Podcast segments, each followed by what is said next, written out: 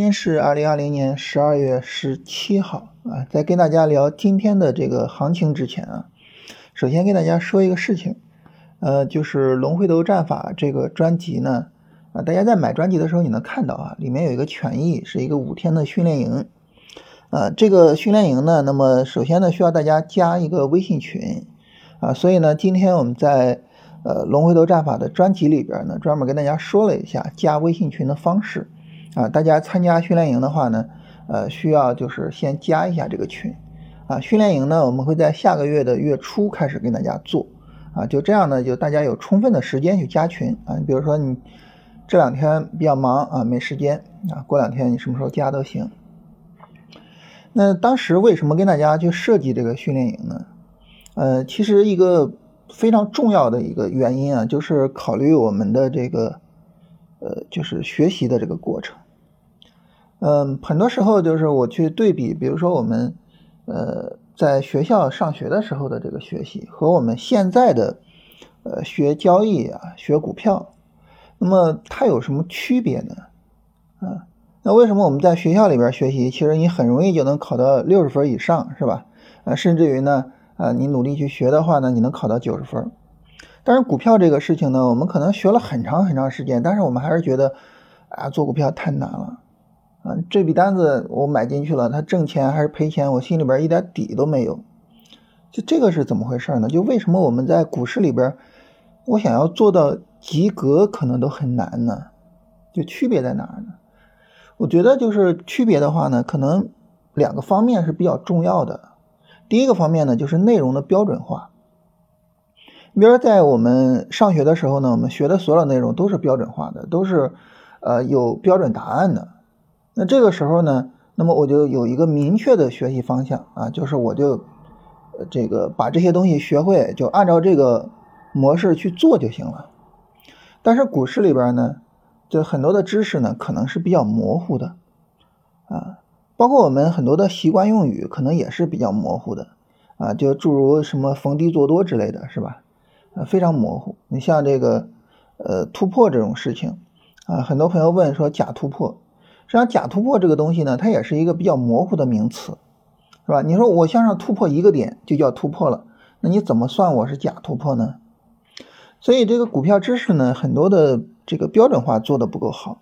所以我们在做龙回头战法的时候呢，就尽可能的在很多的方面都给大家提一些量化的条件。啊，就尽量的能够把知识做的相对的标准化一些啊。当然，呃，有些东西没办法就是完全量化啊，那也没办法，就是能量化的我们尽量的跟大家量化。就这是一个方面，包括我们整个的一个交易流程是吧？怎么看大盘？怎么看板块？怎么找个股？怎么买卖？啊。那么在标准化之外呢，还有一个原因，我觉得也是非常重要的，就是做作业。做作业这个事情啊，可能是我们，就，就比如说我们现在可能很多人都是家长，是吧？无论是我们家长还是小孩子，可能都比较头疼的一个事情啊，在家里边辅导作业，鸡飞狗跳，是吧？但是我们想，就是为什么小孩子学习、小孩子上课他要去做作业呢？其实一个很大程度上的一个问题呢，就是我只有通过你做作业，我才能够看出来你对这个知识的掌握程度是什么样的。就小孩在上课的时候，他听老师讲，哎，大家看黑板啊，这个题怎么怎么做，他会，哦，啊，是这样啊，我明白了。但是这个时候呢，你如果给他一道题的话，你说他能做出来吗？实际上未必，啊，实际上他可能是什么呢？就是眼睛看着明白了，脑子可能就觉得你还不够明白，这个手呢，就是完全是我不会，是吧？他可能是这样一个情况。啊，我看别人做很清楚，但是我自己做就懵了。那这个时候怎么办呢？其实就是我们通过小孩子做作业，发现他其实并没有一个很好的掌握。那这个时候呢，你就要去看，哎，你哪儿有问题？怎么样能够学得更好？啊，怎么样能够这个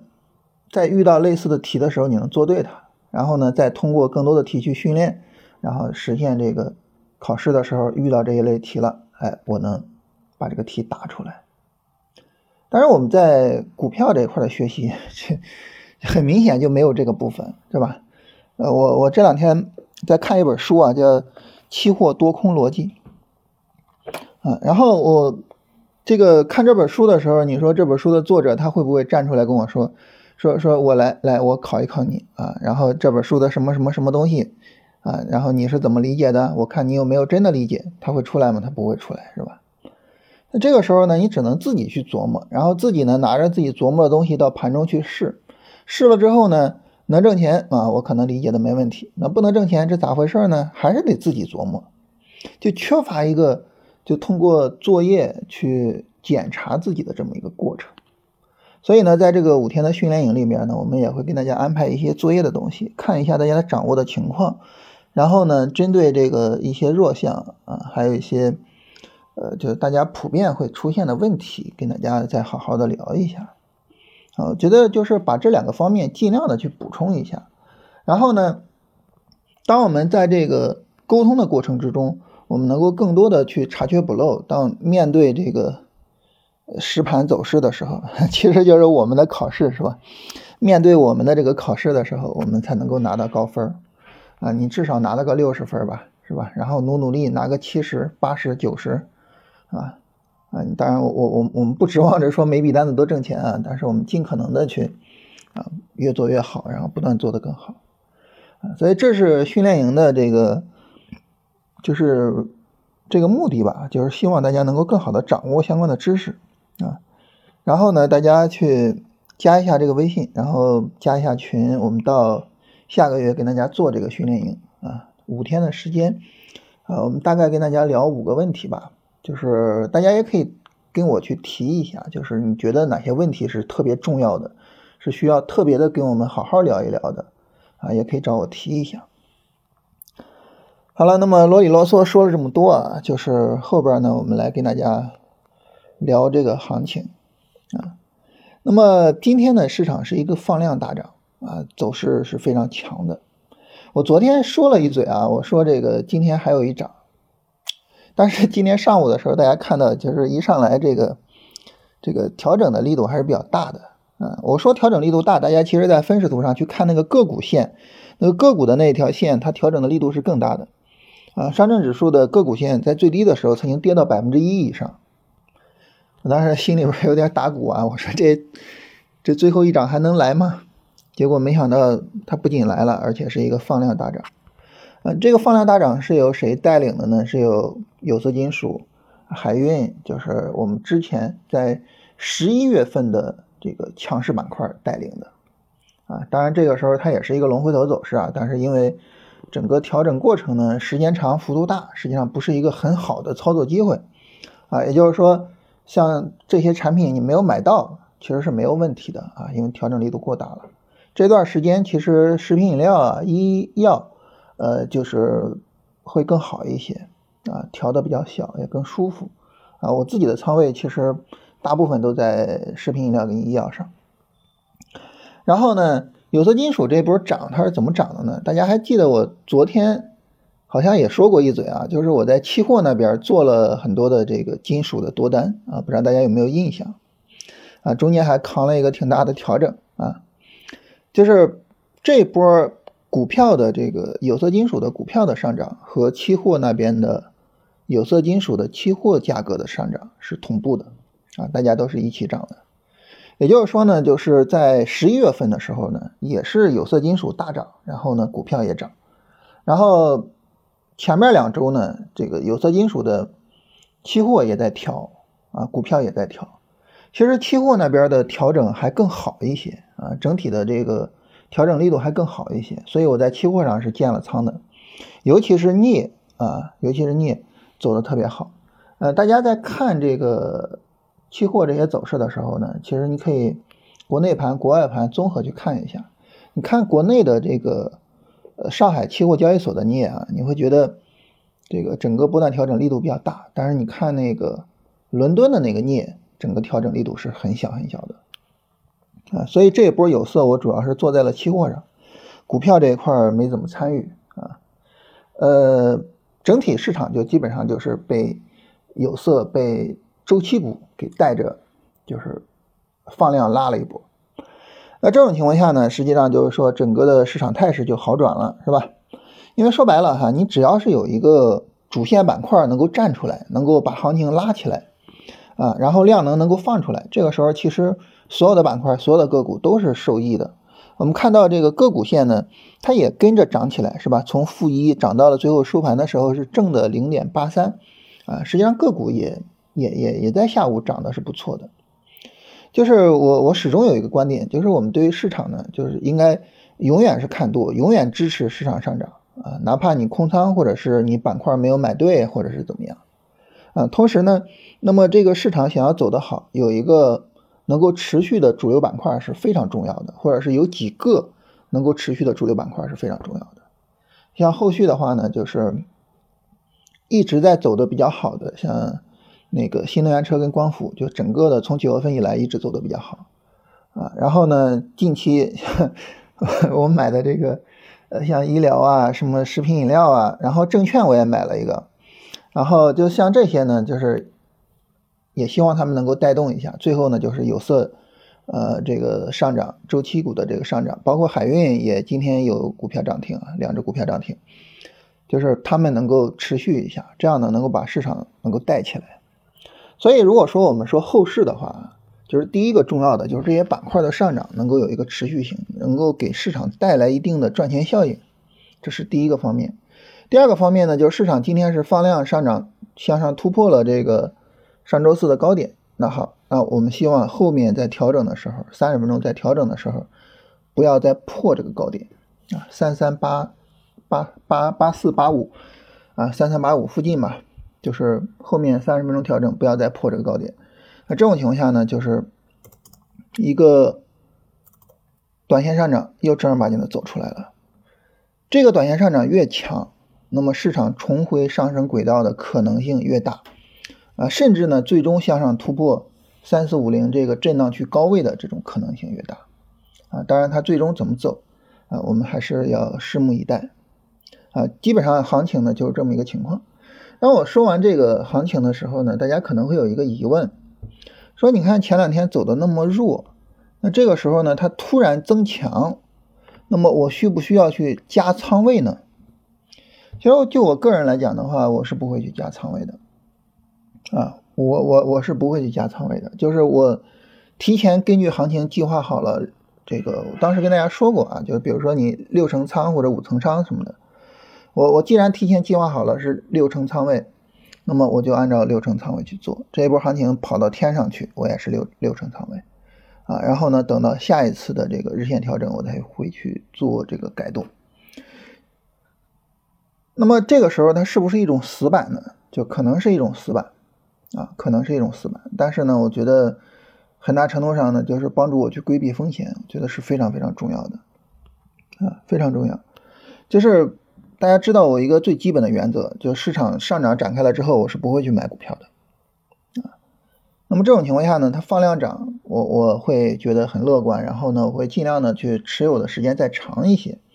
你比如说，如果说今天这个上涨不是放量向上突破啊，我可能一些股票就要开始止盈了。当然，你放量突破呢，那我就不止盈，我就再等一等，啊，但是我就是说这个乐观呢，能让我持有的更长一些，但是我不会再去进新股票，仅仅是我个人啊。嗯，那么就是不进新股票，两个原因啊，一个呢就是仓位定好的，我不会去改动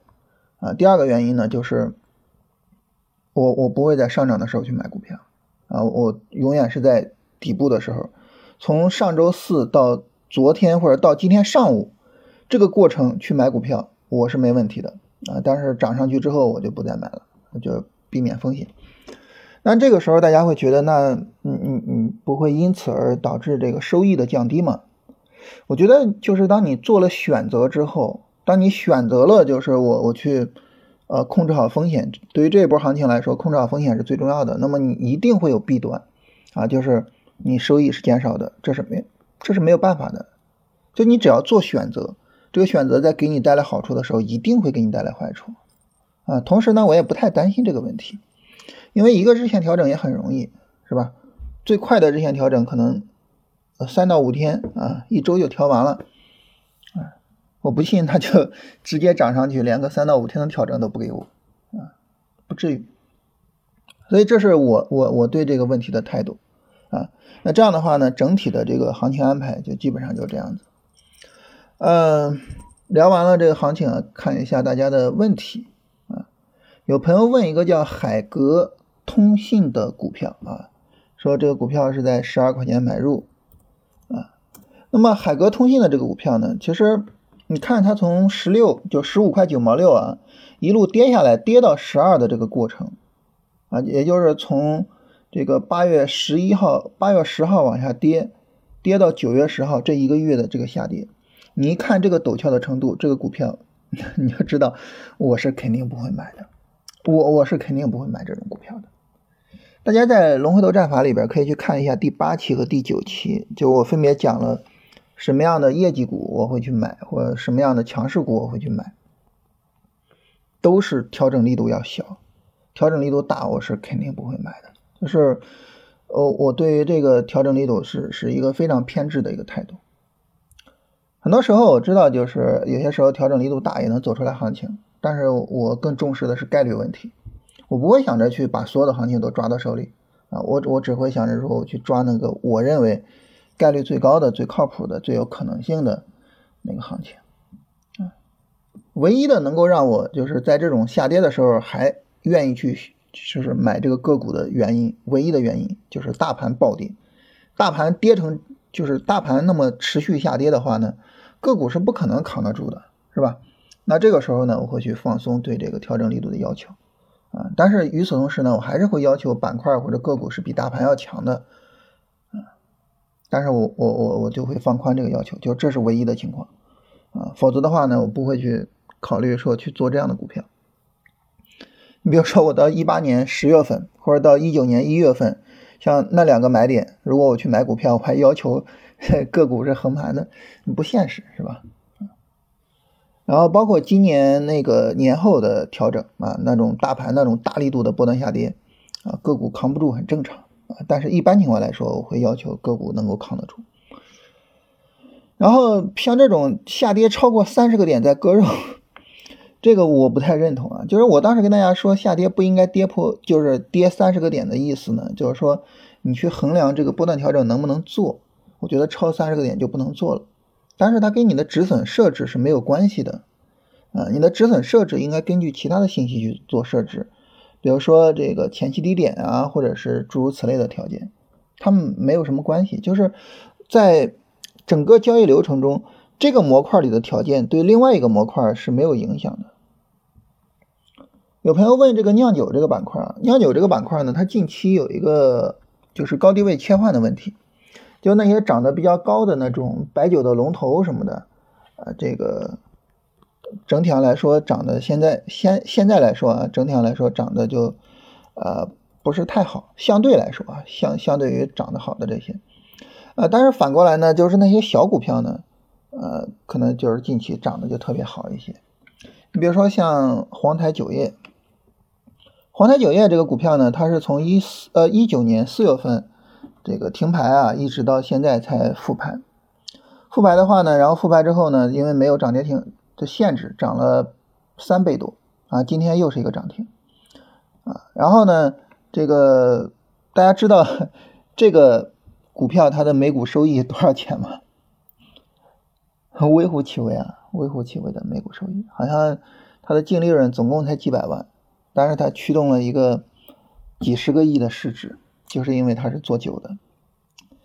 所以酒业呢，就是最近有这么一个高低位切换这么一个问题。嗯，这种情况下呢，就是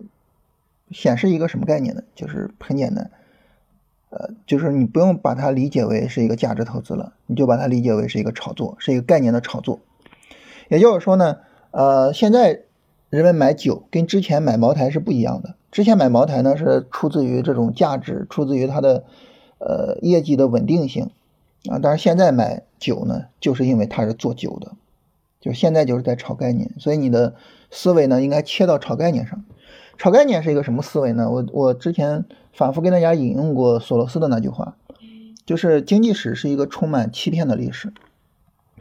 那么你对于这种概念的炒作，你应该做的是什么呢？首先你要认清这个东西是一个假象，啊，然后呢你要投入其中，为什么呢？因为这种炒作往往是能够带来比较爆的利润的，所以你要投入其中。但最重要的是，你要在大众认清它是假象之前抽身而出啊。所以呢，对于酿酒板块，我的评价就是这样，就是酿酒板块现在是在炒概念，是一个假象啊。然后你可以投入其中，但是最重要的是，一定要在大众认识到这一点之前抽身出来啊。就是你要知道，现在的酿酒和一六年、一七年啊和一九年都不一样。啊，有朋友说这个短期还是比较悲观的，这个我跟大家聊一下，就是长期、短期这个概念啊。对于长期来说呢，那么其实我我们不是太看走势，长期来说还是基本面去驱动，是吧？那么当我们去看短期的时候呢，其实更多的呢是看走势。看走势怎么看呢？跟大家聊一句，就是走一步看一步。什么意思呢？你比如说。嗯，走到昨天的时候，其实这个反弹还是比较弱的，是吧？那这个时候走一步看一步的逻辑是什么呢？因为你整个反弹它应该至少是有一个上涨 N 吧，三十分钟上是吧？那这样的话呢，你从上周五开始反弹啊，然后呢，昨天呢是有一个下跌出来，就是所以我我我说今天还有一涨，就是你最少得完成一个上涨 N，所以今天还有一涨。那好，那我就看今天这个上涨是什么情况。今天如果上涨力度还是比较小，还是涨不起来，那我就先出再说。但是今天上涨力度大呢，那我就再拿一拿。就是我我也不知道市场会怎么走，但是呢，你走一步我看一步，你走一步我看一步，啊，这行情走得好我就拿一拿，行情走得不好呢我就出一出，啊，所以短线这个东西呢，嗯，更多的是是是是一个跟踪的过程，就是我我对行情有一个判断。但是呢，更多的是一个跟踪的过程。长线这个东西就不一样，长线的呢是更多的我要按照我的判断去做。呃，为为为为什么他不太强调去跟踪呢？你比如说，我想要去买一只股票的长线，那么这个时候呢，一定是这个股票在基本面上可能会有一些问题，在价格走势上可能是一个持续暴跌的过程，否则的话，它的价格是对我来说是不不会有吸引力的，对吧？那如果说这个时候我还是 走一步看一步，我我我没有一个比较大的视角的话，我我首先是不敢买，再一个呢买了不敢拿，这肯定的，是吧？所以短线跟长线不太一样，有些时候你做短线做惯了，你做长线会特别难受，因为你在扛那种大力度的长时间调整的时候，你就特别想出来。反过来呢，你做长线做惯了，短线上可能也处理不好啊。就每个人还是应该找自己。比较适合的方式吧。有朋友问说，这种长期的单子要不要出？我觉得还是取决于个股的资质。个股好，那你就不出；个股如果不行的话，是吧？我我觉得最重要的还是个股的资质，就是你对它的基本面的理解，而不是走势本身。呃，有朋友问天山生物，嗯，天山生物这个股票的话，就是。因为它前面炒的特别厉害啊，但是这个股票的基本面实际上又是比较一般的，嗯，我一般不太喜欢这种炒作的股票，不太敢做。然后有朋友问中了新债怎么操作？这个我没有打过新债，就是我对于我对于股票、然后期货、期权之外的投资品都不了解啊，因为我都不做，我自己不做，我不敢说什么。啊，新债这个我没有做过，呃，债券曾经有一段时间炒的特别凶，呃，两年前吧，我忘了啊，炒的特别凶，因为债券是就是可转债是可以 T 加零的，所以那那一段时间炒的特别凶，啊，很多人也亏的特别特别惨，我记得网上有个帖子，就是一天亏了六十多万，嗯，好像有亏了百分之八十吧，特别特别惨，但是嗯，所以对于这种。就是自己不了解的品种，我是不太去盲目参与的所以我连打新债我都没有做过。呃，尽管从理论上来这来讲，就是打新债应该是完全安全的，但是我也没有做过。呃，有朋友问我们的收益怎么样，然后以后就跟着我们做了。这个事儿我跟大家说过，就是你来到这个市场上，对于你来说唯一重要的事情就是，呃。自己把自己的这个交易做好，换句话说呢，就是你要有自己足够的盈利能力。嗯，你说跟着我做也好，跟着任何人做也好，你比如说基本面的这个唐朝老师是吧，做的特别好啊。然后像李杰啊，水晶苍蝇拍啊，像那个小小新吧，他们都做的特别好，我我我也都特别认可啊。但是你你你让我去抄他们的作业，让我完全跟着他们做，我是不可能的啊。小小新吧，当时熬那个熬那个顺鑫农业，熬了很久，好像两年没有挣钱还是多长时间，熬了很长时间。然后基本面有个叫风生水起的，我之前跟大家讲过他的故事。零九年的时候拿大华股份，大盘涨了一倍，个股一分钱没有动。你说这种作业你去抄的话，你会怎么样呢？所以就是我，我觉得就是我们每个人都应该有这种态度，啊，就对于我来说最重要的是我要有赚钱能力，而不是说我找到了一个好老师，然后我跟着他做就行了。你跟着谁做？我觉得都不靠谱啊！不仅仅是跟着我做不靠谱啊，不是我不靠谱，是跟着我做不靠谱。呃，有朋友说这个用龙回头选了泰格医药和爱尔眼科，呃，然后我我我自己的话就是仓位的配备里边，这个医药股也有有有配备啊，嗯，而且说实话就是。就是仓位也相对占比比较大一点，但是呢，像爱尔眼科这种股票，我还是比较倾向于，就是它更适合做波段一些。啊，我们看从，比如说从一九年到现在啊，因为一八年熊市嘛，那我们不考虑一八年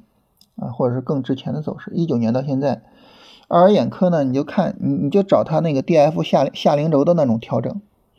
那种大的调整，你在那种大的调整的低位，你就去买这种股票，啊，然后呢买了去持有它。最近的这一次，那当然就是发生在九月末，是吧？啊，然后八月中旬啊，八月中旬、九月末这两个买点，就这样地方你买了之后呢，你就你就你就扔那儿，就拿着它。这种股票呢是比较适合做这种操作的，它不太适合做短线。我我个人观点啊。就是从我自己的观点上，就什么股票适合做波段，什么股票适合做短线呢？首先呢，就是它是业绩驱动的这种股票，它是它的稳定性驱动的这种股票，它的业绩稳定，然后进而呢带来股价稳定，就它没有那种特别的明显的什么行情的爆发期或者什么的。那这个时候呢，我觉得比较适合做波段，像爱尔眼科就是这种情况啊。那什么适合做短线呢？呃，我觉得就是有有有爆发期行情的那种股票，啊，你比如说很多股票的走势是在所谓的第三浪是一个爆发期，是吧？那种炒概念的股票呢，在第三浪的时候往往是一个非常爆的利润，那个利润一波抓住了，啊，那么可能呢就能够抵得过一个正常的一个波段的这个这个走势，啊，那么因为它能够抵得过一个波段的走势，所以在这种情况下呢，啊，那么。你拿着一个短线，实际上这个利润就就已经是非常非常爆的了啊，那就没什么问题，那我就拿个短线就完事儿了，是吧？你像那个利昂威的那个走势，利昂威呢，从十一月十号到十一月二十五号吧，这之间呢是一个小的下跌一个短线调整，那么在这个调整之后呢，它市场进入到了一个爆发期，它从七十块钱一路涨到了一百四，翻了一倍，就你是做了一个日线短线。但是呢，你的利润是非常非常爆的。这个时候呢，实际上它的效果，它已经起到了一个做波段的效果了啊。那么这样的股票呢，我觉得比较适合做短线一些啊。这种股票做短线呢，你失败了，你看错了，输了，哎，它也比较值得。你比如说我我止损可能止损个百分之五啊，但是呢，我看对了呢，可能少则百分之二十啊，多则。利昂威这种比较变态的，直接翻一倍，非常变态！当然，一般我们做短线也不以翻倍为目标啊，一般百分之一二十就已经算不错了啊。那这种走势呢，我觉得就比较适合做短线一些。所以我我个人啊，还还是那句话，仅就我个人的选择，呃，我我不太